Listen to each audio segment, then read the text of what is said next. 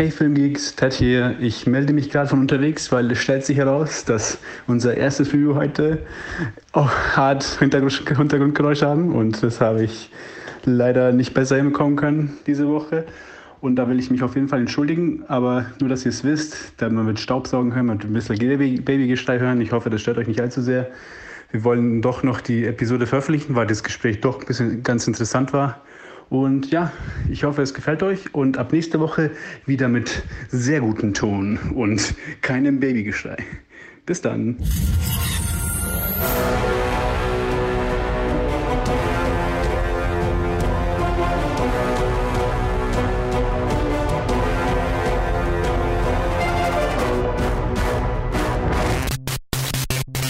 Und Hallöchen und herzlich willkommen zu den Reviews diese Woche. Jetzt für den Anfang sind es Joe und ich. Hello, Ted. Luke konnte es leider nicht schaffen. Wir reden jetzt über die sechste Episode bei Snowpiercer. Und zwar sind wir jetzt, ich gehe mal davon aus, irgendwo in der Mitte schon angelangt. Ich weiß nicht, wie lang die Show sein wird. Ich glaube, zehn Episoden ist die Staffel. die Staffel ja. ist zehn Episoden, ja, dann sind wir jetzt schon ein bisschen, ja. sind wir in der zweiten Hälfte angelangt bei der sechsten Episode. Die ist directed von Helen Schaefer. Die kennt man, schauen wir mal, woher man die kennt. Oder vielleicht kennst du sie von irgendwo? Sagt mir so erstmal nichts. Desert Hearts, Poltergeist, The Legacy. Mhm, okay. Die Story, äh, ja, also wir haben äh, ja hier ähm, äh, äh, Layton, nee, wie heißt er denn? An oh Mann, ich vergesse seinen Namen Layton. immer. Furchtbar. Andre, Andre Layton, genau, ja, ja, der ist so. Andre wird äh, ja aus, wurde ja aus, der, aus seiner Schublade befreit und in dieser Episode wird er dann zu einer Ärztin gebracht, zu der Ärztin, die wir, die haben wir schon mal gesehen, ein, zwei Mal oder so. Und es wird revealed, dass es sowas wie eine, eine Blacklist gibt, angeblich. So viel kann ich, glaube ich, mal verraten. Und dass die alle da draufstehen. Und äh, parallel dazu kommt es zu einem, äh, einem Notfall am, an einem der Waggons, der äh, droht, den ganzen Zug zum Entgleisen zu bringen. Und es ist alles sehr actiony und sehr Drama. Und ähm, mm, ja, genau. Mehr, wie es genau ausgeht, will ich natürlich nicht verraten. Ja, aber genau, das ist so ungefähr, worum es geht. Äh, wie hast dir denn gefallen, Ted? Äh, mir hat es ganz gut gefallen. Also dieses actiony äh, eher weniger, eher so das Drumrum. Mhm. Weil quasi dann auch Leighton jetzt, wo er draußen ist, ähm, er ist, kommt ein bisschen aus dem Schock raus und versucht jetzt wieder zu investigaten, was gerade was passiert und was das alles bedeutet und sogar versucht, äh, ich glaube, Melanie zu finden und zu drohen oder so, weil er jetzt ja. kurz vorm Cracken ist. Sogar zu töten. Ich meine, er, oh, ja, er, war, ja, genau. ich sag mal, er hat an einem Punkt in dieser Episode den, das Ziel, okay, ich suche die jetzt, bring sie um und dann ist der ganze Scheiß vorbei. So. Ja, genau. Und was ich ganz interessant fand, äh, abgesehen auch davon, ist, dass äh, dieses, dieser Event im Zug, das ist halt fast entgleist und halt dieses, dieser, dieser fette Notfall wird halt da, dazu benutzt, so ein bisschen politische Intrige, Spiele zu machen zwischen, mhm. also vor allem Melanie und halt, ich weiß jetzt nicht, wie sie heißt, die quasi bei den Thirds äh, die, die, den, die Nightcar ja. führt da ist dann so, äh, quasi das wird als zentraler Punkt genommen, um so schwingende Meinungen im Third Car zu kontrollieren oder zu beeinflussen quasi. Mhm. Äh, hier ist viel Discontent, wir wollen unsere Rechte erkämpfen, aber dann passiert halt mhm. das mit dem Notfall und das natürlich schwingt halt die Stimmung im, im, Zug, im ganzen Zug und dann geht quasi ein bisschen diese, dies, dies Rebellische geht ein bisschen unter damit, weil halt natürlich alle vollkommen Angst um, dass sie halt alle einfrieren, ja, ja, wenn halt ja. da irgendwas passiert. Deswegen, ich fand das ganz interessant. Ja, ja. Also das mhm. war so äh, mein, liebster, mein liebster Teil von der, von der Show, quasi dieses Ineinanderflechten, vor allem weil halt auch klar etabliert wird, wo halt dann Leute stehen und dann, was sie planen dann für die nächste für die kommende Zeit. Ja, es ist interessant, weil, äh, weil Melanie das ganz gut, äh, als sie hier äh, Jennifer Connellys Charakter das ganz gut äh, zu nutzen weiß, so, so, eine Krise, um die, ja, keine Ahnung, eine, eine, eine, ein Einheitsgefühl zu schaffen. Sagen wir es mal so. Genau, genau. So, äh, okay, wir, wir hocken ja alle doch im selben Zug in dem Fall. ja, ja, es ist so, also bis am Schluss sogar sehr on the nose, wie sie halt dann ja. das quasi ausspielen. Ja, das hat mir auch gut gefallen. Ich meine, es, es war auch interessant zu sehen, dass ähm, Andres also Andres Entscheidung, okay, es, es, reicht jetzt alles, ich, ich, ich bring die jetzt einfach ums Eck und dann ist, dann ist Ruhe hier. Dass das auch so ein bisschen, also ich, ne, wie immer keine Spoiler für die Episode, aber ähm, auch das ist stellt sich als, also er lernt, dass es irgendwie alles komplexer ist, als er sich das vorgestellt hat und dass die Lösung nicht so einfach ist. Selbst da weiß man dann nicht, ist es stimmt, also ne, er kriegt, es kommt ein, gibt ein Reveal und äh, da bin ich mir auch nicht sicher, ist es, ist es die Wahrheit, ist es, äh, kann man, kann man das so glauben, was ihm da erzählt wird? Das finde ich äh, ist äh, was, was ganz spannend bleiben dürfte für die nächsten Episoden. Mir hat aber tatsächlich auch dieser, der Action-Part ganz gut gefallen. Ich fand, der war sehr cool inszeniert. Wie immer haben wir natürlich so, dass das CG äh, von den, wir haben jetzt sehr viele Außenshots von dem Zug. Das ist, ja, ne, genau. ne, haben wir schon ein paar Mal erwähnt, ist jetzt nicht die, Krone, die, die, die, die Krone der Schöpfung der Computergrafik. Es, ist, es, es schaut halt so ein bisschen nach TV-Serie aus. Und dafür verlassen sie sich schon oft sehr, sehr viel auf diese Einstellungen. Aber gut, das mal dahingestellt. So äh, prinzipiell hat mir der Teil aber gut gefallen, weil es ein cool inszenierter, äh, äh, cool inszenierter Thriller-Plot war. Und auch äh, da wieder Jennifer Connellys Charakter, Melanie, kriegt noch mehr Ebenen. Ja, ja, genau, als, ja, genau. Als, als, man sich gedacht hat, ne? Das ist äh, total spannend. Sie ist wirklich mein Lieblingscharakter in dieser Serie, weil jede Episode weiß sie mich zu überraschen. Manchmal positiv, manchmal negativ. Und das fand ich spannend und ich habe das Gefühl, irgend, es muss auf irgendwas rauslaufen, was ähm, mir erklärt, wie diese Person in dieser Position ist und ja, was, was, was, was ihr Background ist, würde mich noch mehr interessieren. Und äh, ich hoffe, dass das noch kommt. Also äh, das fände ich, das fände ich äh, tatsächlich spannend.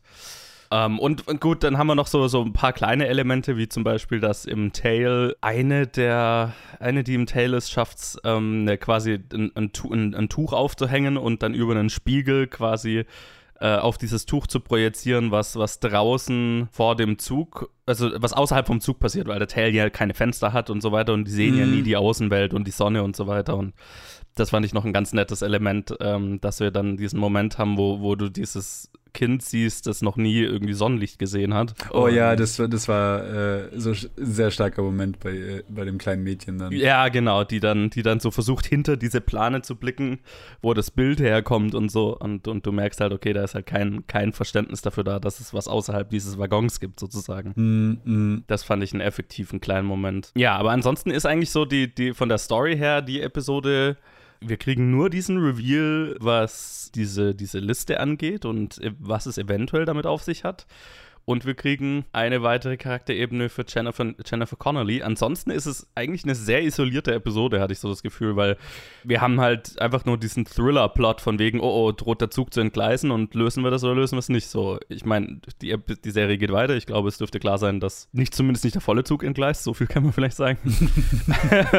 aber äh, so dieser Teil ist halt schon sehr in sich geschlossen, aber er funktioniert als eine spannende kleine Geschichte, fand ich. Ja, ja. Deswegen, mir hat die Episode ganz gut gefallen. Ja, ja mir auch. Mir, mir auch. Äh, was noch, was noch ein kleiner Moment ist, der mir, der mir ins Auge gestochen ist, ist diese kleine Szene mit dem äh, Balkan, äh, wie, wie nennen sie sich, Iceman, halt die, die, die rausgehen. Oh, ja, ja. Mhm. Der halt dann in, mit zu den Kindern halt spricht, was ja. so quasi die diese Anspielung halt, wie auch, wie sie im Film halt diese Szene. Im Film ist sie natürlich viel krasser und viel ähm, so ideologisch getriebener, also mhm. viel auf die Spitze, also viel mehr auf die Spitze gezogen, obwohl sie auch schon so ein bisschen an damit anfängt, wo er dann, weil halt der, der Charakter, den wir haben, der, der ist vor, bis jetzt nur bei, bei einer Episode kurz vorgekommen, als der Typ, der richtig, richtig geil auf die, seine Arbeit ist und ja, diese Kälte ja. irgendwie riskiert und spürt und mag. Und dass er halt jetzt zu den Kindern halt wirklich so als so richtig, also er kommt richtig ehrlich rüber. Das ist so die perfekte ja. Person, Person, um für, an, an die Kinder irgendwie so eine Message zu bringen, Voll. die sie halt, die sie, also dass sie nicht irgendwie so bürokratisch rüberkommt oder so. Also, hey, jeder hat hier seinen Platz und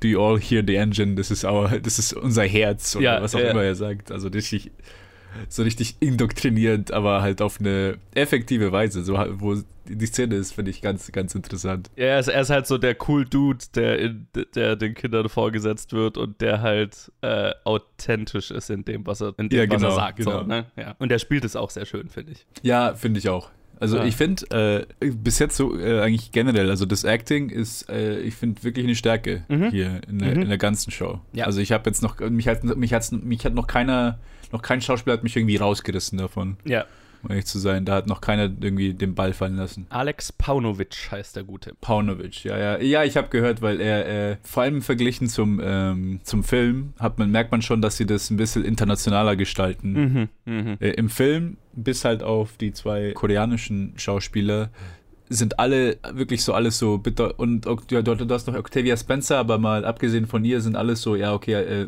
man hat das Gefühl so britisch, also Ja. weiß-amerikanisch. und ich, ich hatte auch, also bei ihm glaube ich auch, dass es auch absichtlich war, weil es halt wirklich so eine Anspielung auf halt so, weil es halt so offensichtlich äh, irgendwie so Bourgeoisie, Proletariat und dann Mhm, ist quasi mhm.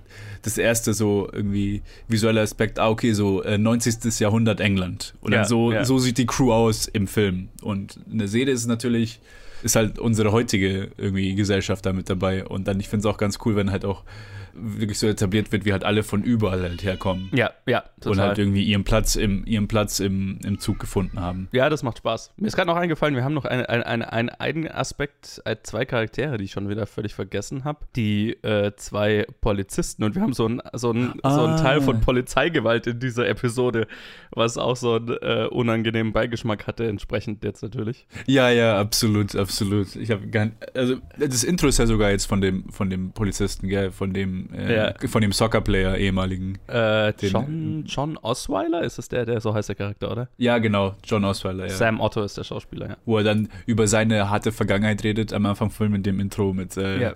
irgendwie äh, drogenabhängiger Mutter und der Vater ist nicht da und irgendwie sein Leben ist jetzt strukturierter und besser im Zug unter mit, also im, im Security Service, als es früher war. Und dann halt geht's halt ein bisschen da rein, wie halt.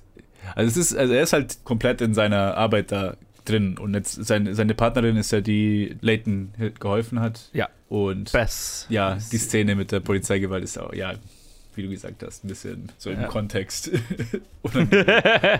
also ich meine, das ist ja ein Thema in der, also äh, es ist, Ja, ja, ja, absolut, absolut. Äh, was, was ich, was für mich voll, also was ich heftig fand, war als, als vor zwei, war das vor zwei Wochen, also ich weiß nicht, ob es die dritte oder vierte Episode war, aber da gab es diese Szene, wo halt dann der Killer geschnappt wird, Mhm. wie sie halt mit den Echsen auf ihn eindreschen, halt so. Vom, also einfach sofort, so zu fünf oder sechs. Und ich habe mir so im Kontext von, was natürlich, das ist so die heftigste Übertriebenheit im Vergleich zu was Ja, halt passiert. ja, Aber ja. trotzdem so, du siehst so, du siehst diese Gewalt ständig im Internet, was halt gerade Ja. so passiert. Und dann siehst halt diese Szene, die halt so, so on the nose, also hart ist. Ich so, Alter, Ja, dass das halt genau jetzt rauskommt. Ja, ja, ja, ja, klar. Ja. Ich meine, es, es ist ja passend. Es ist ja passend. Ja, ja, ja. ja, also alles in allem wieder eine, eine solide Episode äh, Snowpiercer. Ich kann sie empfehlen. Es ist so ein bisschen ein isolierter kleiner Thriller, ähm, was mir ganz gut gefallen hat. Ich bin gespannt, wie es nächste Woche weitergeht. Und ja, Da stimme ich absolut zu. Da kann, also bis jetzt, jetzt sind wir jetzt in der zweiten Hälfte. Ich bin gespannt, was so auf das Staffelfinale, was so auf uns zukommen wird. Ja, ich habe nur gerade gesehen, ich habe mir gerade, das sollte man ja meistens nicht tun, aber ich habe mir die Titel der, der anderen Episoden durchgelesen. Oh, Und ich habe ich hab nur gesehen, dass der, der, die allerletzte Episode dieser Staffel heißt 994 Cars Long. Oh shit, okay. ähm, Das ist ein guter ähm, Titel. Spoiler. das ist ein guter. Äh, Oh Ja. Gott. Nur jetzt, wo du es sagst, ich fand es so lustig. Ich, Mhm. ich schaue gerade so eine Telenovela mit meiner Freundin durch. okay. Und dann halt auf Netflix. Ja. Dann halt manchmal wollen wir sie halt dann noch immer separat schauen oder halt gleichzeitig schauen, weißt du, auch wenn wir nicht im selben Raum sind. Mhm, mhm. So sie daheim, ich daheim. Und dann manchmal siehst du halt so die, ähm, die Titel, die Episodentitel. Und das Problem an der Tele Telenovela ist, ist, weil es halt eine Telenovela ist, da, da gibt's keine, die haben nie, das ist einfach nummeriert. Die Ah, haben halt einfach nur okay. Titel ausgewählt. Und die Titel, die sie ausgewählt haben, die, die schreiben einfach nur rein, so, das Wichtigste, was jetzt in dieser Episode passieren wird, ist der Titel von der Episode. Quasi, er zieht aus, äh, er stirbt, Ja. der Tod von dem. Ich so, Ja. nein, ich wollte das doch gerade anschauen. Schön. Ja, äh, da ist äh, Snowpiercer zum Glück nicht ganz so spoilerig. ja, ja. Wenn auch nur leicht weniger. So, dann freuen wir uns auf die nächste Woche. Da könnte eventuell wieder der Luke dabei sein oder halt wieder nur wir zwei, je nachdem. Genau, wir werden sehen. Der ist jetzt gerade ein bisschen gestresst. Und jetzt geht's weiter mit zwei weiteren Sachen, mit die du mit der äh, Liebe sprichst. Jawohl, dann äh, danke Ted fürs dabei sein. Ja, sehr gerne, sehr gerne. Und dann euch viel Spaß. Genau, wir hören uns gleich wieder nach dem Trenner. Und da sind wir schon wieder. Äh, ich bin immer noch der Johannes. Warum? Ja, wir, wir, wir nehmen das gerade nicht äh, direkt hintereinander auf. Also äh, die, die Lee ist dabei. Be bevor ich irgendwas anderes sage. Lee lebt noch. die Standard-Intro von mir. Hi, mich gibt's immer noch. Tut mir leid, dass ich so lange nicht da war. Ich musste meinen Bachelor fertig machen. Jetzt mache ich meinen Master. Corona und so, Pandemie, Bock. Ähm, aber I'm back. Ähm, ich meine, also von allen Ausreden, die ich äh, kenne, ist, äh, ich muss den Bachelor schreiben, schon eine der besseren. Ja, ja, ja. Ne? Also es, es, sei dir verziehen. Danke dir. Genau, und wir haben ja, Ted und ich haben vor äh, ein paar Stunden aufgenommen und jetzt äh, nehmen wir auf und äh, wir quatschen als erstes über einen Bollywood-Film. Yay! Woohoo. Insert Dance Montage hier. Ich fange nicht an zu tanzen. Schade. Keine Chance. Schade. Der Film heißt Bulbul und äh, ist äh, ein, ein, ein, indischer, von Netflix produzierter Film auf Netflix unter der Regie von Anvita Dutt, wie ich gerade gelernt habe, dass man den Nachnamen ausspricht. Mhm. Und es ist ihr Regiedebüt. Oh. Es ist ein Erstlingswerk. Die hat noch keinen einzigen Director Credit bei nichts. Also ich weiß auf jeden Fall von den Credits, dass sie Hilfe von der großen indischen äh, Regisseurin bekommen hat, von Farah Khan. Das mhm. sieht man ganz am Anfang. Aber sonst kannte ich eigentlich, abgesehen vom Hauptdarsteller, niemanden. Zu den Hauptdarstellern, Johannes. Ja. so. Die werde ich nicht aussprechen. Alles klar. Also vorab mal, ähm, ich kann ein bisschen Hindi, deswegen versuche ich mal mit den Namen und dann. Ich habe den auch in, in, in OV geguckt, also auf Hindi. War ganz. Ich habe dazu Input, kommt aber nachher. schön weiterhören. Okay, also die Hauptdarstellerin Bulbul wird gespielt von, oh Gott, Tripti Dimiri. Also ich habe auch eigentlich keine Ahnung, wie man das ausspricht, aber und dann gibt es eine Rolle, die von einem Schauspieler zweimal gespielt wird, und zwar Rahul Bose. Dann gibt es den Satya, der wird gespielt von Avinash Tiwari. Und dann, oh mein Gott, diesen Namen kann nicht mal ich aussprechen. Dieser Sudip, der Arzt, wird gespielt von, oh Gott, er heißt Pratam Brata Chattopadhyay. Ah, Yai spricht man es aus. Wir mhm. haben vorhin zehn Minuten lang versucht, diesen Namen zu sagen. Ja, ja, es ist, es ist eine Kunst. Ja. Und Bino Dini wird gespielt von äh, Pauli Damm. Das ist einfacher. Äh, yo, worum geht's in dem Film? Es geht, es ist ein also es wurde, ich fange mal an, wie es äh, verkauft wurde und was es dann meiner Meinung nach tatsächlich ist. Es wurde so äh, verkauft als Horrormärchen. Es geht um einen äh, Typ, der nach äh, vielen Jahren in, in das Anwesen seiner, seiner sehr vermögenden Familie zurückkommt und äh, dort die Ehefrau seiner, seines Bruders. Dazu doch ein Kommentar danach, ne? Zu dieser ganzen Confusion. Ja, ja, da müssen wir drüber reden auf jeden Fall. Also er trifft dort die Ehefrau seines Bruders wieder, die dieser als, als sie ein Kind war geheiratet hat und jetzt ist sie halt erwachsen und die beiden sind so miteinander aufgewachsen. Und das, äh, das Anwesen ist so ziemlich äh, verlassen, außer dass da noch diese paar Leute wohnen und das angrenzende Dorf wird äh, von mysteriösen Toden heimgesucht und alle Leute sagen, irgendwo im Wald wohnt eine Dämonenfrau, die Leute umbringt. Und ähm, ja, er, er macht sich dann dran, das Mysterium aufzuklären oder zu schauen, was dahinter steckt. Genau, es war so ein bisschen als Horrormärchen äh, angepriesen. Und das hat schon seine Horrorelemente. Ich fand dann am Ende, es war mehr so ein, ja, märchenhaft angehauchte Feminist Revenge Story, sowas in die Richtung was ich aber auch sehr cool fand. Aber jetzt vielleicht erstmal mit dir angefangen. Wie hat dir denn Bulbul gefallen? Ganz kurz noch so ein Kommentar davor. Also dieser Film spielt zur britischen Kolonialzeit, also yes. zwischen 1850 und ähm, ich glaube 1950 rum spielt das auf jeden Fall, also spielt in der Vergangenheit. Das bekommt man durch einen Kommentar mit, weil ich mich kurz mal gefragt habe, wann spielt das eigentlich? Ja, ich muss mich auch immer wieder daran erinnern, das spielt vor über 100 Jahren so, ne? Ja, und ja. darauf baut auch, glaube ich, meine Meinung ein bisschen auf. Mhm. Was ich ja ganz toll fand, war, dass, also, dass es einen Märchenaspekt gab und man kennt das, also ich kenne das von meinen Großeltern, dass da mal ein paar Geistergeschichten erzählt werden und so weiter. Und was mir aber hier leider gefehlt hat, war irgendwie eine Hintergrundstory, eine kleine Origin-Story vom Märchen. Also ich wünschte, ähm, dass man ein bisschen mehr vom Märchen erzählt hätte. Aber da wird aber erzählt, dass da eine, ein, eine Hexe ist, die da im Wald wohnt und wartet, bis die Königin, also die Hausherrin, zurückkommt right. in den Palast. Confusing. und eigentlich hat dann mit dem Film an sich nichts mehr wirklich zu tun gehabt. Also die, nee. die eigentliche erste Erzählung. Ja, ja, ja. Deswegen meine ich auch, so Märchen ist es halt anfänglich so ein bisschen, aber eh, dann eben nicht, nicht unbedingt. Ja. Also der Film selber eigentlich nicht so wirklich. Aber mir hat der Aspekt, das hat so einen kleinen Nostalgiefaktor für mich gehabt. Ähm, dann spule ich mal ein bisschen weiter zurück zum Anfang und da hat das gleich mit der Verwirrung eigentlich angefangen. also, es gibt eine Hochzeit, aber das habe ich nicht sofort verstanden, dass es eine Hochzeit ist. Ich dachte, es könnte irgendein so x-beliebiges Fest sein. Ja, das ist recht bekannt, dass es in Indien tausend Feste gibt. Ich glaube, tausend ist wahrscheinlich sogar zu wenig.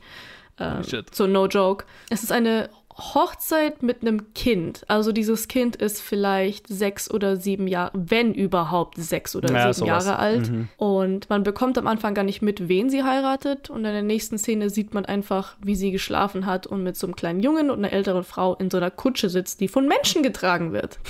like, shit.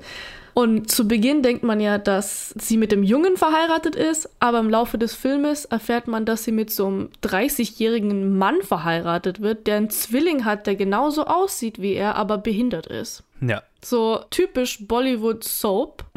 like, literally. Und ich dachte mir so, what the also diese ganze Dynamik von dieser neuen Familie, in der sie aufwächst, ist so verwirrend. Ich habe bis zum Ende des Films gebraucht, bis ich kapiert habe, wer mit wem verheiratet, wessen Schwager, wessen Schwägerin, what? Und die Bezeichnungen und so weiter, das war so, äh, ist so ein bisschen verwirrend. Also, ich habe eigentlich gerade den Film erzählt, aber nicht noch meine Meinung noch gar nicht äh, dazu preisgegeben.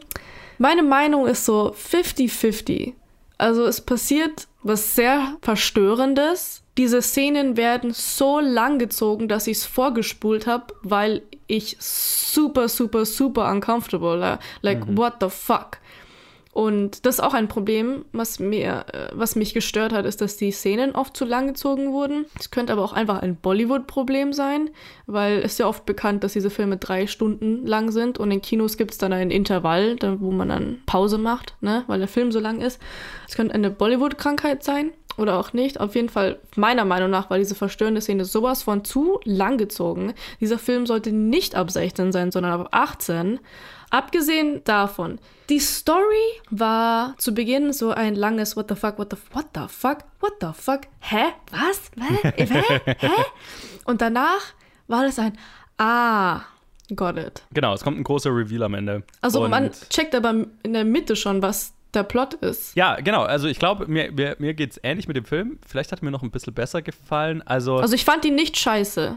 erstmal ganz, ganz positiv muss ich sagen, er ist mega geil gemacht. Also visuell ist er halt wunderschön. Saugeil umgesetzt. Gerade dieses, diese, da kommt, glaube ich, so stark dieser Märchenaspekt her.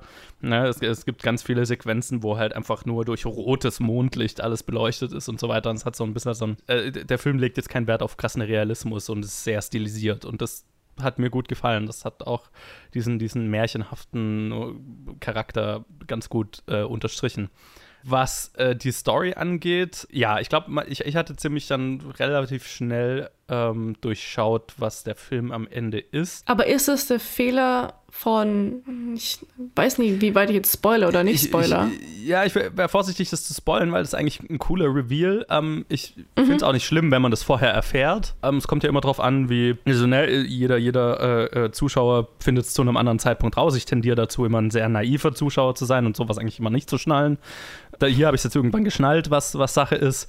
Und dafür war mir dann der, der Reveal ein bisschen zu ähm, unspektakulär. Ja. Ja. Ne? Also äh, der, der Reveal, wo wir dann tatsächlich erfahren, was hinter diesen Morden steckt und so weiter. Dieser, es wird in einem großen Shot äh, dargestellt und das war mir alles. Mh, Der Reveal-Shot war mir zu kitschig. ja, genau, das war alles ein bisschen arg kitschig und leider äh, hat es nicht den Effekt gehabt, den ich ganz gerne gehabt hätte, weil der Reveal an sich und die Story, was das die tatsächlich ist, gefällt mir eigentlich total gut und auch die Realisation, was am Ende, um was es am Ende thematisch in diesem Film dann auch geht, finde ich eigentlich ganz geil umgesetzt, bis aufs Finale. Ja, das Finale war leider ein bisschen. ne, das große Finale, das, der Konflikt, auf den es am Ende rausläuft, den hätte ich mir ganz gerne ein bisschen eindrücklicher vorgestellt und deswegen ist der Film so ein bisschen durchwachsen für mich leider. Auch weil er bis dahin teilweise sehr verwirrend erzählt ist, Oh ja. was mit Sicherheit auch teilweise bewusst ist, aber ich habe tatsächlich auch bis zum Ende des Films gebraucht, bis ich kapiert habe, wer ist eigentlich mit wem verheiratet, wer ist, steht in welchem Verwandtschaftsverhältnis zu wem.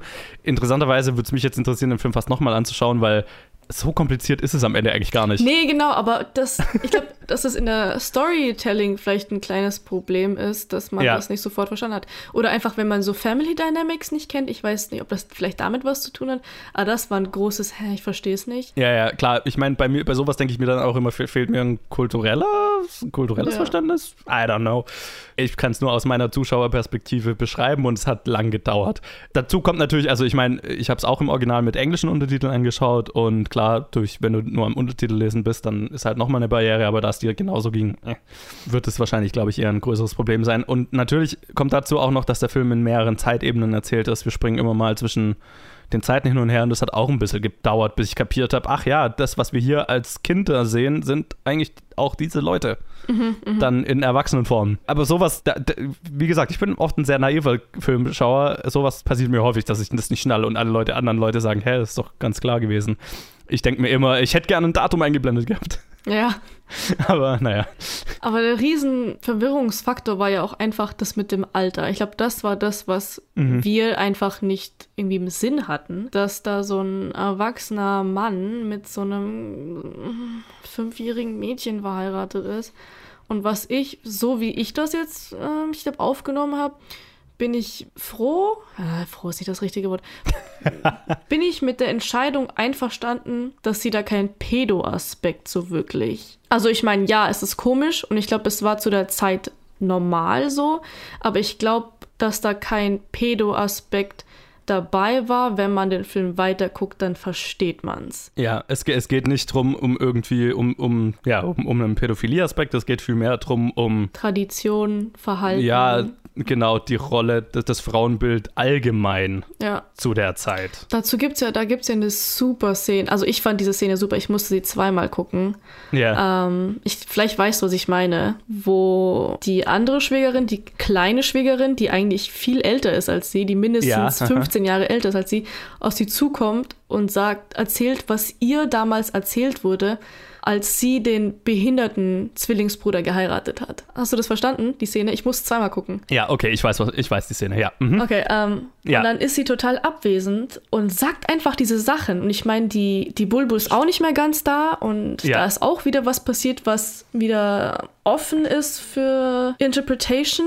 Ich glaube, es Ich gibt glaube, es ist relativ Meinungen. klar. Also, ich glaube nicht. Also, es werden ja zwei mythische Wesen angesprochen. Einmal äh, Kalima, die kennen alle aus Indiana Jones. Temple of Doom, Ja, ist eine Weile her und ist der, der, und ist der, den ich von den Original drei am schlechtesten fand. So genau erinnere ich mich nicht mehr dran. Oh my God, shame on you. Alle Indiana Jones Filme sind grandios, außer der allerletzte. Anyway. Auf jeden Fall kennt man diese Göttin, die eigentlich quasi als böse dargestellt wird immer. Und dann gibt es noch die, die Hexe halt. Und ich glaube, dass die Göttin was damit zu tun hat, wie es am Ende auch erzählt wird. Und da ist, glaube ich, der Aspekt, der den Leuten fehlt, die mit dieser, mit diesen Geschichten noch nie was zu tun haben. Da fehlt nämlich die Info, dass diese Kalima nämlich äh, Leute umbringt, aber nur böse Leute umbringt. Okay. Also Leute, die was Schlechtes getan haben. Und das ist, glaube ich, ein, ein Punkt, den viele Leute gar nicht wissen und sehr relevant für die Story ist. Na, siehst du mal, das, das hat mir definitiv gefehlt. Ja, absolut. Ja, ich hab's, also genau, dieser ganze mythologische Aspekt, der ist so ein bisschen an mir vorbeigegangen, beziehungsweise ich hab's halt einfach, okay, ich äh, nehme davon so viel Info mit, wie der Film mir gibt und äh, versuche das entsprechend zu verarbeiten. Ja, aber nee, dies, also gerade die Szene, wo du, die du vorhin, die du angedeutet hast, ähm, ist eigentlich sehr eindrücklich, weil die die Schwägerin halt einfach. Ich meine, die erzählt dir im Prinzip das Thema des Films. Also am Ende ist es ja ein Film, wo es so thematisch, glaube ich, um, um die Frauenrolle in der Gesellschaft geht und wie unsere Hauptcharakterin Bulbul am Ende sich entschließt, damit umzugehen. Ist so schwer, ja, es ist so schwer. Und das ist natürlich alles, ähm, wie du es ja schon angedeutet hast, es gibt ein paar krass grafische Szenen in dem Film, die. Ähm, Also ich muss vorspulen. Ich will sowas nicht gucken, ich kann sowas nicht gucken, ich weigere mich, sowas zu gucken. Ja, ja, also es gibt, es gibt äh, gerade zwei Szenen, die halt Gewalt gegen unsere Protagonistin von, naja, unterschiedlichen Männern in ihrem Leben mega grafisch darstellen. Und die sind sehr hart Können wir anzuschauen. die erste Szene kurz besprechen? Ohne sie zu spoilern? Kriegen wir das hin? Wir haben schon den ganzen Film Okay. gespoilert. Aber das war so unecht. Ihre Reaktion war auch nicht mehr glaubwürdig. Also da Mhm. hat sie ihre Rolle sehr schlecht gespielt. Dann gibt es noch eine Art Konfrontationsszene, wo sie auch Mhm. wieder ihre Rolle so schlecht gespielt hat. Dieses Lachen war einfach so schlecht. Und ich war eigentlich sehr überzeugt von ihrer Rolle bis zu dem Punkt. Ja, ich glaube, das hat auch mit, mit Regieanweisungen zu tun, aber generell, also von unserer Hauptdarstellerin war ich schon sehr, sehr positiv überzeugt. Ähm, die hat mir, also gerade auch die, also die Rolle an sich hat mir sehr gut gefallen. Sie ist so ähm, hübsch. Oh mein Gott. Alter. So Ja. hübsch. Auch, äh, ich fand, sie hat es sehr schön gespielt, so, ähm, dass wir über den Film so Stück für Stück die Layer ähm, tiefer in ihre Traum, in ihr Trauma quasi eintauchen können. Ja. Und dass sie halt sonst die ganze Zeit an der Oberfläche total versucht zu verstecken. Aber ich dachte mir die ganze Zeit, was für eine Boss-Bitch. Ihre Einstellung, wie sie guckt, sie ist so cool. Also sie sah einfach badass aus die Mhm, Ja, ja, ganze total. Zeit. Ja. Und, und das ist, was, was mir gefallen hat an dem Film, ähm, gerade sie und was es mit ihrem Charakter am Ende auf sich hat und so weiter.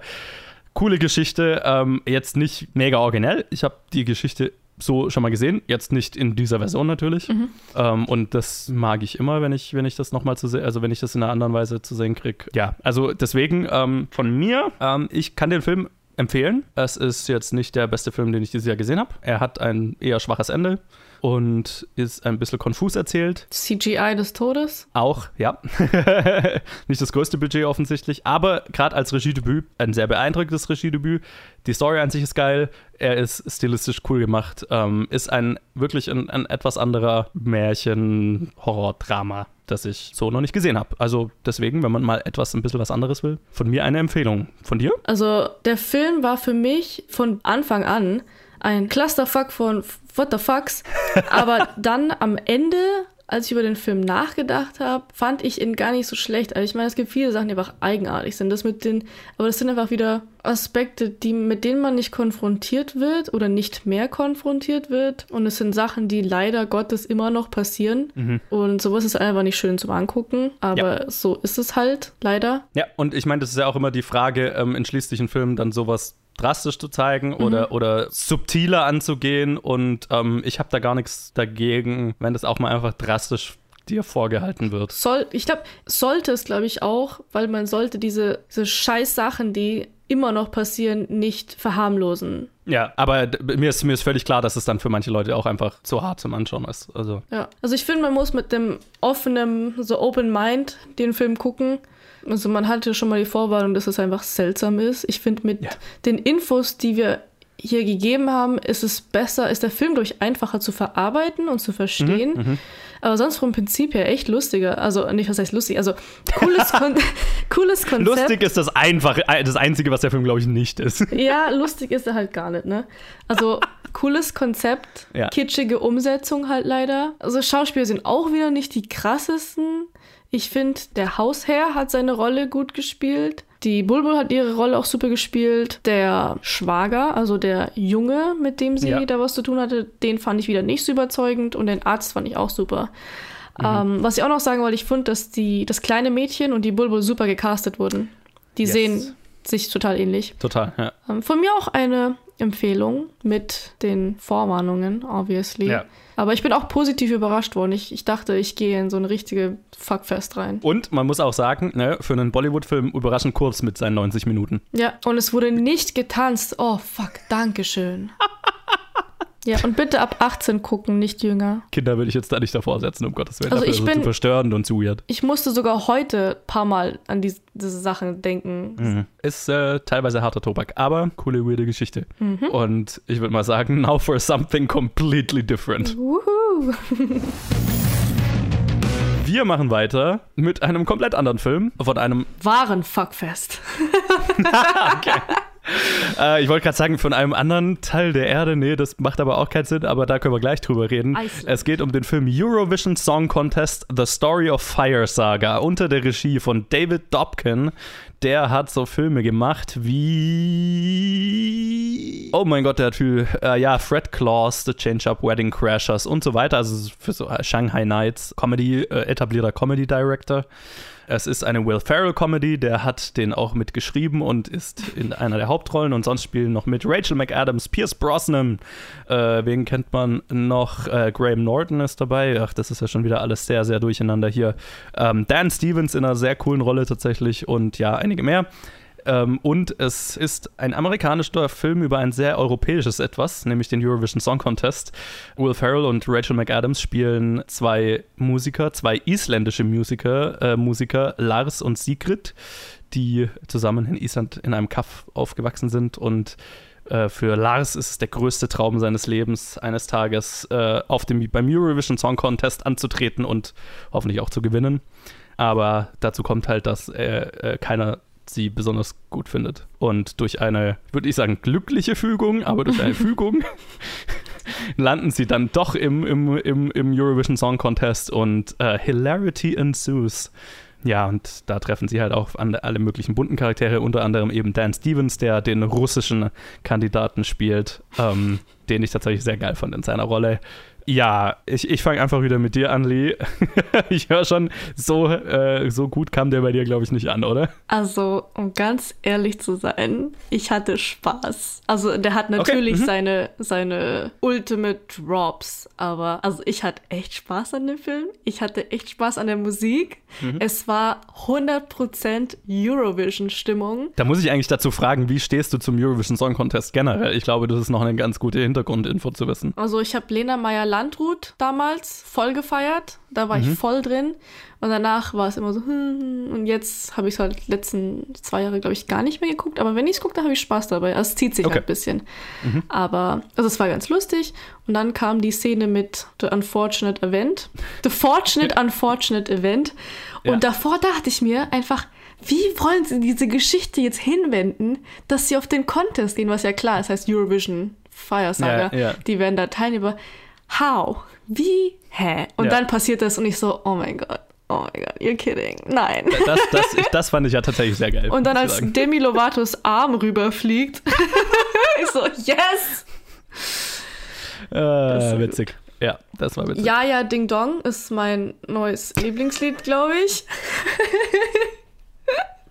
Und ich glaube, es wird sogar gesagt, ja, ja, Ding Dong, my love for you is so wild and long. Ja. yep. Warum long? Strong reimt sich sofort damit. Frag nicht. Frag nicht.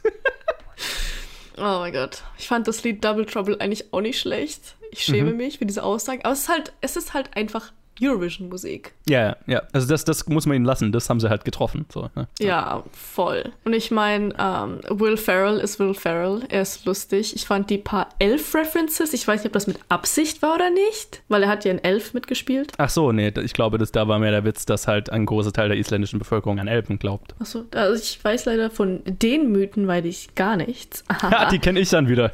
ich kenne da Thor und so. Mhm, und ich habe mal mhm. Vikings geguckt, but that's it. Ja, also er war er, es war lustig. Ja. Die Travel-Szenen war, waren auch super. Und ich meine, wer spielt nochmal den Russen, der Typ von Downton Abbey? Dan Stevens. ich fand den auch total lustig. Aber da war ich so, spielt er einen Willen? Spielt er keinen Bösewicht? Und was ich ja super fand, weil ich, ähm, ich liebe cheesy Sachen einfach. Mhm. Diese Song-Party, die dann da mhm. stattfindet wo, glaube ich, Ex-Eurovision-Teilnehmer überall dabei waren. Conchita Wurst war auf jeden Fall es, dabei. Es, es, hat bis Conchita Wurst ge gebraucht, bis ich jemanden erkannt habe und mir gedacht habe, oh, das sind bestimmt alles irgendwelche Teilnehmer vorherigen gewesen. Ah ja, ich habe es äh, verstanden. Ja, ich dachte mal bei, ah, ich weiß nicht, irgendwo hat es bei mir Ding gemacht. Ah, ich glaube, das sind alles Eurovision-Contest-Leute. Und das fand ich so nice. Ich habe das richtig gefeiert, diese Singing Party. Ja, und sonst halt diese Drops, die es halt immer gibt. Da so, oh, okay, es zieht sich jetzt ein bisschen. Also der Streit zwischen denen auf der Szene, wo sie ihr Kleid auseinanderreißt. Mhm. Ich so, ach komm, jetzt bitte mach. sing mhm. endlich, mach, was du machen musst. Aber sonst, also er hat seine Low Points und seine High Points, aber sonst fun Movie. Also es war ein guter, trashiger, eine gute, trashige Comedy, wenn man Eurovision kennt. Sonst versteht man es, finde ich, nicht. Okay, da komme, glaube ich, ich ins Spiel. Ähm, weil ich habe so mit, mit dem Eurovision Song Contest nicht so viel am Hut. Ähm, ich habe ihn noch nie gesehen. Was? Nee, es, es, keine Ahnung, ich habe immer das Gefühl, das ist sowas, was Leute immer mit ihrer Familie irgendwie angeschaut haben. Und alle Leute, die ich kenne, die das regelmäßig schauen, ja, das haben wir halt immer mit der Familie angeguckt und das machen wir immer noch. Mhm. Und das haben wir nie gemacht. Entsprechend, ich bin nicht damit aufgewachsen. Ich würde es mir schon anschauen, glaube ich, aber ich bin jetzt auch nicht so der Popmusik-Fan entsprechend. Also, ja. Also, ich glaube, es gibt niemanden, der Fan von dieser Musik ist. Ja, genau. Und das ist halt auch immer so das Ding. Ja, eigentlich jeder, den ich kenne, schaut halt irgendwie, auch wegen dem Trash-Faktor irgendwo. Aber das ist ja auch okay. Ich fand den Film sehr, sehr durchwachsen. Also einerseits, und das ist, glaube ich, so mein, mein größtes Problem, durch die Bank habe ich mich den ganzen Film über gefragt, okay, warum brauche ich die amerikanische Perspektive auf dieses sehr, sehr europäische Phänomen? Mhm. Und ich hatte nicht das Gefühl, dass das jetzt irgendwie die beste Perspektive wäre, aus der man einen Film über den Eurovision Song Contest machen sollte.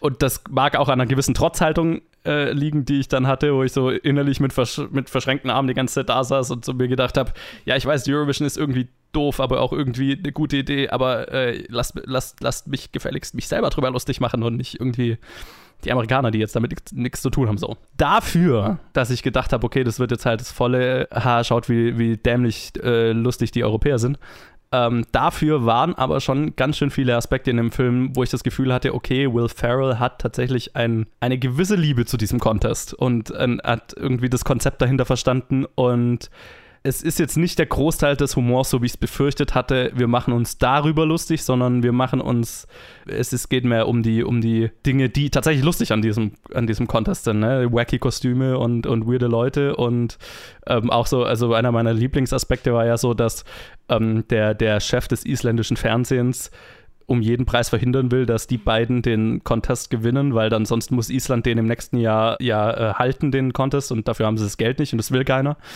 Und das ist ja tatsächlich so. Also es gibt ja wohl, es gibt ja, wie gesagt, ich habe es nicht gesehen, aber das ist, was man immer hört, dass Länder halt tatsächlich bewusst trashige Acts hinschicken, damit sie bloß nicht gewinnen und dann die Kohle ausgeben müssen, um den im nächsten Jahr dann zu hosten. Also es äh, hat sich schon so angefühlt, als wär da, wären da Leute dran beteiligt gewesen, die wissen, wovon sie reden und die sich da, die ihre Hausaufgaben gemacht haben. So. Dazu habe ich direkt eine Frage slash Antwort. Ich glaube, dass es nicht komplett durch den Dreck gezogen wurde, weil Eurovision da die Finger mit dem Spiel hatte. Sonst dürfen sie sonst das Logo und so weiter hernehmen? Ich glaube nämlich nicht. Ich glaube, dass Eurovision da nee, irgendwas zu sagen es, hatte. Es, es, ja, ja, es steht, es ist auch, steht auch, glaube ich, im Abspann drin, dass die damit dran beteiligt sind im Film. Ah, okay. Ja, da hast du schon mal, also da hast du die Frage, die Aussage beantwortet, oder? Ja, ich meine, könnte ja trotz, also ja, ja aber keine Ahnung. Also es ist halt trotzdem das gesamte Team dahinter amerikanisch, ne? Vom Regisseur über die Autoren, mhm. über die Produzenten, alles Amis.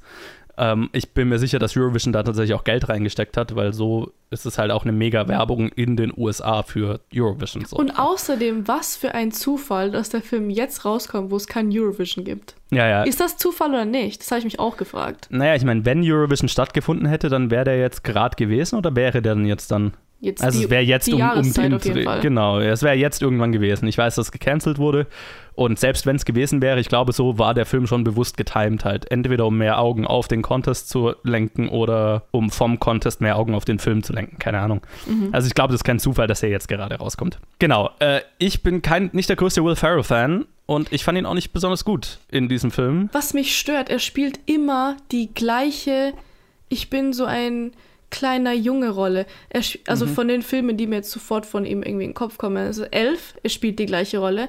Get ja. Hard, er spielt wieder die gleiche Rolle. Uch. Und dann ja. gibt es doch irgendwie, keine Ahnung, mir fällt nicht, er spielt immer die gleiche Rolle. Ich bin so ein dümmlicher, erwachsener Riesenmann. Ja, ja, genau. Ich bin ein, ein, ein, ein, ein, ein Kind im Körper eines Erwachsenen, äh, also ein Erwachsener, der nicht über seine Kindheitsträume weggekommen ist. So. Und ich fand, das war hier nicht angebracht, weil also ich fand ihn auch zu alt für die Rolle tatsächlich, oh, ja. auch gegenüber Rachel McAdams und ihm habe ich einfach dann so dieses, dieses jugendliche Träumerische einfach auch nicht abgekauft. Ne? Ich habe gedacht, okay, du bist, du fühlst dich über 50 an, so ge gefühlt. Ich, ich glaube dir nicht, dass du irgendwie einfach nur ein, ein, junger Erwachsener bist, der da irgendwo stecken geblieben ist in diesem Traum. Nee, du hast tatsächlich dein ganzes Leben. Ja, das, der Charakter hat für mich nicht 100% funktioniert. Ja. Und das ist, glaube ich, dadurch verstärkt, dass Rachel McAdams ihm gegenüber sehr gut für mich funktioniert hat, weil sie fand ich tatsächlich super. Ich mag Rachel McAdams als Schauspielerin total gern und ganz besonders in, in, in Comedies. Mhm. Also, äh, wer zum Beispiel Game Night nicht gesehen hat, sollte unbedingt Game Night schauen. Ähm, sie ist sehr lustig und sie ist auch in dem Film lustig und ihr kaufe ich alles ab, was sie spielt, aber halt einfach gegenüber einem gefühlt sehr viel älteren Will Ferrell, es, es wirkt nicht authentisch. Ich kenne sie nur als die Böse von Mean Girls. ja, äh, also Game Night kann ich dir zum Beispiel empfehlen. Das ist auch eine sehr gute Komödie mit ihr, wo sie auch noch mehr im, im Rampenlicht steht. Genau, sie fand ich super und dann, wie von dir schon angesprochen, Dan Stevens als der russische Act, der Villain in Anführungszeichen. Ne? Auch der ist ein, kriegt dann so ein bisschen menschliche Züge am Ende und wir erfahren so ein bisschen, warum er tut, warum er, was er tut. Ähm, mit äh, tatsächlicher unterschwelliger Russland-Kritik, ähm, was ich interessant fand. In einem Let im letzten Satz, gell? Ja, ja, so, wo einfach nur kurz gefragt wird, naja, wo, wo kurz hinterfragt wird, ob er vielleicht schwul ist und er dann so, nein, nein, in Russland gibt es keine Schwulen, Punkt. So, existiert bei uns nicht so. Es ist fast schon in einem Joke versteckt, aber es ist halt, fand ich, fand ich gut. Hast du das auch mit dem Mother Russia verstanden? Also es gibt eine Szene, wo eine zweite Person ihm sagt, dass er es verdient hat, glücklich zu sein und dann sagt er, nein, Mother Russia möchte das nicht oder lässt das nicht ja. so. Und nicht so, ja, genau. fuck, hat das wehgetan. Sogar zwei Momente. Sehr cool. Ja, hat das, das hat gut funktioniert. Das ist unterschwellige Politik in einem Film, wie, wie ich es mag. Ähm, und auch sein, er, er, er, Dan Stevens ist ein Gott, der gehört auf die Bühne. Und auch das, das, das Lied, das er die ganze Zeit singt, fand ich auch geil. Das war so übertrieben. und er spielt das so gut. Er ist einer von den Schauspielern, die so auf perfekte Art so ein auf mega Macho machen können, aber dass es auf eine, dass du es ihnen abkaufst. Ne? Der hat das Aussehen dafür, der hat die, der hat die Ausstrahlung dafür, das ist. Ja, der war gut. Ich, ich fand ihn super. Der macht, der macht tatsächlich einfach Spaß. Was mir an dem Film auch gefallen hat, waren dann, dass wirklich auch offensichtlich Kohle reingesteckt wurde in die unterschiedlichen Auftritte. Ne? Also da kann ich mir auch total vorstellen, wenn man jetzt irgendwie Eurovision-Fan ist, dass man da schon auch dieses Eurovision-Gefühl dann auch kriegt. Ne? Da, durch die sehr opulenten Auftritte und halt wohl auch Anspielungen an bekannte Fails oder was weiß ich. ich mir das Einzige, was, was, was mir bekannt war, wo dann der Lordi-Verschnitt äh, gespielt hat, weil das ist das Einzige, was ich von Eurovision mhm. weiß, ist, dass Lordi mal gewonnen hat. Aber das hat. war gar nicht Lordi. Nee, das war nicht Oder Lordi, verkleidet. aber ich glaube nicht, dass sie es waren, weil den Sänger würde ich, glaube ich, an der Stimme erkennen, aber ja, es war halt einfach eine Band in so Horror-Outfits und die haben halt auch was gesungen und äh, ich habe den Witz verstanden, haha. Genau, also so, so, solche Momente funktionieren. Äh, die Story ist so 0815, wie es nur geht. Ähm, es ist die absolut klischeehafte Träumer, die ihren Traum verwirklichen wollen und mit allen Klischee-Problemen, die, die, die, die man sich jetzt vorstellen kann, die einem da in den Weg gelegt werden. Und das fand ich halt schade, weil Will Ferrells Charakter war mir so egal. Ja. Und dass er diesen doofen Traum hat, da bei Eurovision aufzutreten, war mir so egal, einfach weil ich es ihm nicht abgekauft habe. Aber wer mir dagegen nicht egal war, war Rachel McAdams. Und wann immer Dan Stevens versucht hat, sie zu verführen und gesagt hat, ey, ich bring dich groß raus und so weiter, habe ich mir die ganze Zeit gedacht, yo, mach das. Dir kaufe ich es nämlich ab, dass du den Traum hast, irgendwie große äh, äh, Sängerin zu werden. Aber dass sie sich dann halt von, von Will Ferrell da wieder runterziehen lässt, das hat mich genervt. Ich will den Rachel McAdams Film sehen. Der wäre cool die Story von, wo Will Ferrells Charakter im Vordergrund ist, ist lame und habe ich einfach schon hundertmal gesehen Lächerlich. und ja und und das hab, darüber habe ich schon in anderen Reviews mal gerantet, aber die Geschichte vom liebenswerten Loser, der am Ende gewinnt, ist auch irgendwie überholt. Oder kann bestimmt auch gut erzählt werden, aber das ist halt einfach eine Art und Weise, die, die jeder Will Ferrell Film schon mal erzählt hat. Ich ne? finde, ja, ich finde, wie, wie bereits gesagt, ich finde es halt schade, dass er schon wieder die gleiche Rolle spielt. Mhm. Aber zu dem, ja, er war mir auch egal, er hat mich eigentlich in größtenteils eigentlich genervt. Also, ja. er ist halt wieder er, ne? Aber ja. was ich ja super interessant fand, war, ähm, mich haben die Rachel McAdams und der Dan Stevens total interessiert. Der Rest mhm, war ja. so, meh, whatever. Äh, genau, Dan Stevens ist ein interessanterer Charakter als Will Ferrell und von Dan Stevens kriegen wir halt in zwei Szenen mal so ein bisschen tieferen Einblick, aber allein schon dieses der ist mit Sicherheit schwul, aber versucht es äh, zu verstecken, weil, weil in seinem Land das äh, nicht sein darf. Mhm. Und gleichzeitig erkennt er Rachel McAdams' Talent und will, ich glaube, ich habe ihm abgekauft, dass er ernsthaft ihr helfen will, was draus zu machen. Da war ich verwirrt. Ich so, diese Story geht entweder in die Richtung, er will sie sabotieren, aber dann dachte ich mir, warum? Die sind überhaupt keine, keine Konkurrenz, keine Konkurrenz für immer, ihn. Ja. Genau. Mhm. Und dann wird halt klar, dass er sie wirklich mag Mhm. Aber auch, da war auch die, der Aspekt, dass, dass er schwul ist. Oh, Und das ist, das ist eine viel interessantere Geschichte als der Rest vom Film. Ja. Das, das ist der Film, den ich sehen will. Ah, das, das hat mich echt geärgert, weil, ne, die Szenen dann mit, mit, mit, mit Rachel McAdams und Dan Stevens, das, das ist die, der, der, ja, das wäre für mich sehr klug gewesen. Aber dann äh, stolpert Will Ferrell halt mal wieder auf einer Bühne und fliegt auf die Schnauze oder so Ja. und haha, haha, Und wegen ihm geht immer alles schief. Ja, genau. Und es ist halt, es ist, oh, oh Gott, ich fange gleich wieder an zu ranten. es ist halt einfach, ich hasse es, diese immer wieder dieselbe Geschichte zu erzählen von einem Loser und, und, und er hält ja, äh, sie ist offensichtlicher Talent, offensichtlich talentierter als er, aber am Ende steckt sie alles zurück für ihn so, ne? Ja, und er kann nicht mal Nur- singen. N- Und er kann nichts. Er kann nichts. Und, Also ich meine, Rachel McAdams ja. wurde auch des Todes geautotuned, ne? Ja, ja, klar. Und äh, nee, aber nee, ganz viel hat eine Sängerin für sie gesungen. Eine schwedische Sängerin, glaube ich, hat sie, äh, oder hat den großen, also sie hat halt gelipsingt zu einer tatsächlichen Sängerin. Ah, okay, dann war es am Anfang auf jeden Fall. Ja, und, und Will Ferrell ist eher der, der, der hat alles selber gesungen und halt wurde geautotuned und dadurch, finde ich, merkt man auch, also es funktioniert für die Story des Films, weil sie ja auch im Film mehr Talent hat als er. Ähm, aber wenn die beiden zusammen singen, du hörst halt natürlich, dass eins ist eine professionelle Sängerin und das andere ist Will Ferrell. Ja. Der trifft, der trifft schon auch seine Töne, vielleicht auch mit digitaler Hilfe, aber das Stimmtraining ist halt nicht dasselbe. Offensichtlich. Ja, und also, ah, mich nerven diese Geschichten. Ne, von, keine Ahnung, wenn dann, ja, die Moral der Geschichte ist dann irgendwie, sie, sie lässt dann ihre große Karriere sausen, die sie äh, vielleicht gehabt hätte, aber will jetzt nicht zu viel vom Aber Ende wir hätten uns auch beschwert, wenn sie gewonnen hätte. Nee. Also wenn, wenn, sie mit, äh, der, wenn sie mit Dan Stevens abgehauen wäre, Will Ferrell sitzen gelassen hätte. Yes! Da, das wollte ich. Dieses Ende Ja. wollte ich. Ja, das, das, ist die, ja, das ist die spannende Geschichte. Sie wird auch tatsächlich, da findet sie jemanden, der tatsächlich sie für das wertschätzt, was sie kann. Und nicht einfach nur als, als Gehilfin, um den eigenen Traum zu erfüllen, was Will Ferrell macht. Und er ist talentiert, äh, talentlos und, und lässt sie halt äh, und, und, und hält sie zurück sozusagen.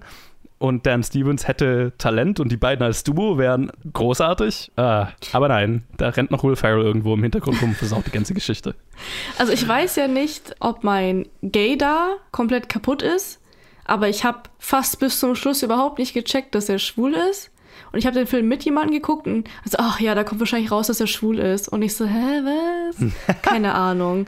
Naja, dann- ich meine, er flirtet, er flirtet ja immer mal so ein bisschen mit dem, mit dem Choreograf. Das habe ich nicht gecheckt. Okay. Und was ich halt auch noch sagen muss, voll verstörend ist, obwohl er diese Rolle hat und mit diesen Haaren und was er anhat, sein Lächeln ist so bezaubernd. Wir haben es im, wir im letzten Film gesagt, dass äh, die Hauptdarstellerin von Bulbul also fast schon gruselig gut aussieht. Dan Stevens sieht auch gruselig gut aus. Ja, das ist nicht natürlich, was dieser. die Augen, weißt du, die Augen. Ja. Ja, Dan, der, der, ja, gut aussehender Mann, der Mann. Das ist der Film, den ich gerne gesehen hätte. Den haben wir nicht bekommen. Ich kann den Film nicht wirklich empfehlen. Also, ja, ich glaube, das, das tatsächliche Fazit überlasse ich eher dir, weil eben ich kann mir schon total vorstellen, dass wenn man jetzt Eurovision-Fan ist, dass da viel drin ist in dem Film. Mich hat halt genervt, dass es, also ich hätte lieber einen europäischen Film über den Eurovision Song Contest gesehen, dann wäre es, glaube ich, auch eine weniger klischeehafte 0815-Story gewesen und noch mehr Inside-Humor von Leuten, die tatsächlich wissen, von was sie reden. Und natürlich auch weniger noch stereotype Europabilder, so, ne? Da waren halt auch so ein paar furchtbare Klischees dabei. Und ich bin einfach nicht der Will Ferrell-Fan. Es ist keine besonders interessante Rolle. Ich finde, er ist nicht gut darin. Und die Nebencharaktere wären die interessanteren gewesen. Also von mir aus kann man den überspringen, es sei denn, vielleicht, wenn man wie du Fan davon ist. Also ich bin jetzt auch kein Fan-Fan. Also ich habe, glaube ich, genug gesehen, um es zu mögen. Und wenn es läuft und ich weiß und ich habe Zeit, dann gucke ich das. Aber am liebsten mit äh, Leuten, dann macht es, finde ich, mehr Spaß. Kann man sich eher drüber lustig machen. Sonst ist es ein bisschen traurig, wenn man es alleine guckt. habe ich Ja, schon mal ein. Jahr und es hat keinen Spaß gemacht. Ähm, aber ich finde, also ich bin so eine Person, wenn ich Filme gucke, dann gucke ich einen Film. Also richtig ernsthaft. Und das ist halt ein Film, den ich zum Beispiel gucken würde, wenn ich gerade irgendwie keine Lust habe, mich zu konzentrieren und einfach abschalten möchte und keine Ahnung, während dem Essen was zu gucken brauche. Also man darf diesen Film halt überhaupt nicht ernst nehmen. Es ist halt einfach der Waste of Time, Hirn aus, Movie gucken und man muss halt Will Ferrell mögen und es wäre vorteilhaft, wenn man mindestens einmal Eurovision gesehen hat. Aber ich muss sagen, die Lieder von den beiden, dieses Jaja Ding Dong und, und Und dieses äh, Double Trouble, ich fand es gar nicht schlecht. Also Eurovision schlecht fand ich es nicht. Ja, ja, genau. Das kommt natürlich noch dazu, dass die beiden die ganze Zeit so als die mega schlechte Band hingestellt werden. Aber wenn sie dann tatsächlich mal was singen, dann ist halt so, wo, warum, wo sind die schlecht? Also ich hatte auf meiner Couch voll die Dance Party, als diese Lieder liefen. Das ist so ein Typ, ich hatte es bei Dan Stevens Lied, da hatte ich das. oh Gott, das ist so schlecht. das ist so geil. Oh mein Gott, oh mein Gott. Anscheinend ja, ist es auch ja. so ein russisches Stereotype. Naja, ist halt auch so, so hypermaskulin. Oh so, ja, ich äh, bin der Löwe. Genau. Äh, Line of Love heißt doch auch das Lied. ja. So gut. Ich habe mich total. Ähm, hast du. Oh Gott, welcher Film war das? War das Into the Woods, glaube ich. Ich hasse diesen Film. Ich hasse, hasse, ist, hasse diesen Film. Über ist das alles. Der Film, ist das der Film, wo Chris Pine und irgendjemand anderes, ich weiß gerade nicht mehr, wer den anderen Prinz spielt, aber wo, wo es diese Szene gibt, wo die beiden Prinzen ihren, ihren Song haben darüber, dass sie beide nicht die Frauen haben können, die sie wollen. Und sie uns halt so völlig over the top, ähm, wir beschweren uns über was, was eigentlich kein Problem ist. Und die stehen auf einem Wasserfall und reißen ihre, ihre Shirts auf und so Agony. Es ist, so, es ist so völlig drüber äh, äh, sich über so, so Macho-Gehabe lustig gemacht und das, daran habe ich mich total äh, erinnert gefühlt hier bei Dan Stevens Performance. Der hätte da super reingepasst und dann wäre es ein tolles Trio gewesen. ja. Gut. also, ich schäme mich nicht mal dafür. Ich fand die Musik super. ja, ist so schön. Ja, ja war, waren, waren coole Sachen dabei. Es ist halt nicht so 100% mein Ding, aber war, war gut gemacht. Sagen wir es mal so. Ja. Gut, dann würde ich mal sagen, wenn ihr Eurovision Song Contest The Story of Fire Saga, Bulbul oder Snowpiercer Episode 6 gesehen habt, lasst es uns wissen auf Facebook, Twitter, Instagram at planetfilmgeek oder planetfilmgeek at gmail.com.